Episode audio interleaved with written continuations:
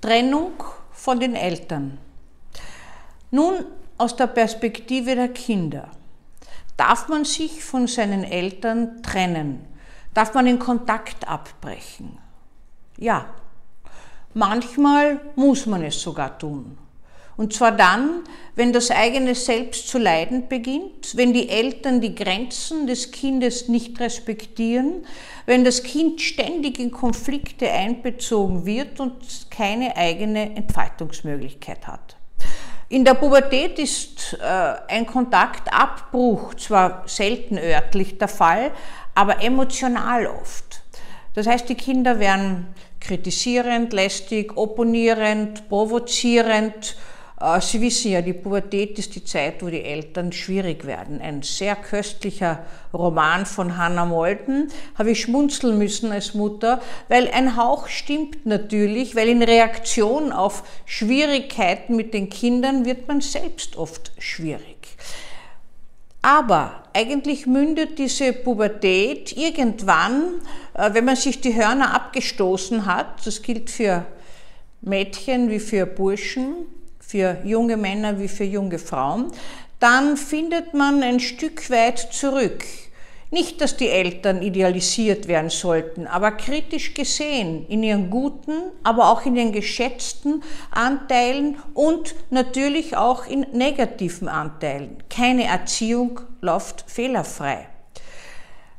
Wie kann man das denn später handhaben?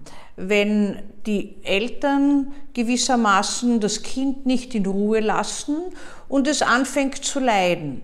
Manchmal ist es so, dass die Kinder abrupt und völlig unvorhergesehen den Kontakt abbrechen, ist immer ein Beispiel dafür, dass man es konstruktiv nicht schafft.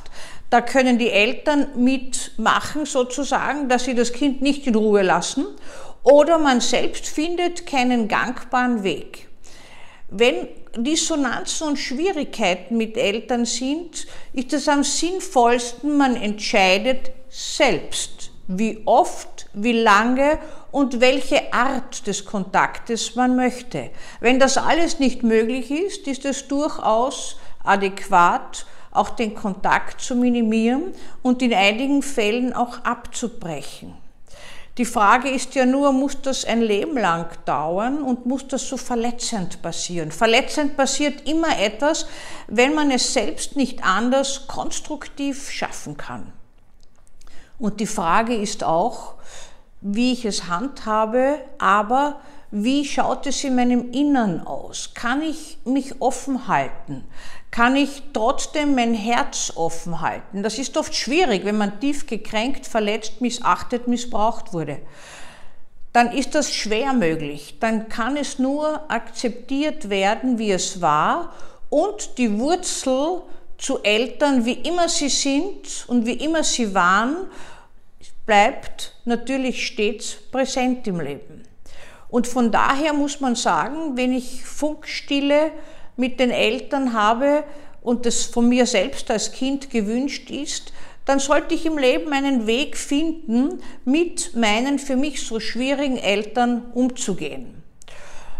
Dieser lustige und doch so weise Spruch äh, eines Gurus angeblich äh, wirft ja einen Blick auf die Schwierigkeiten mit Eltern konstruktiv umzugehen.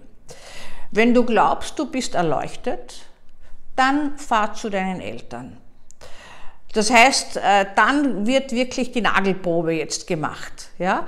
Also es bedarf wirklich einer äh, einigermaßen ausgewogenen Stimmung und Balance, um mit den eigenen Eltern, mit denen es Dissonanzen gibt und wenn es das gibt, konstruktiv umzugehen. Trifft natürlich nicht auf alle Eltern-Kinder-Beziehungen zu, aber doch auf einige.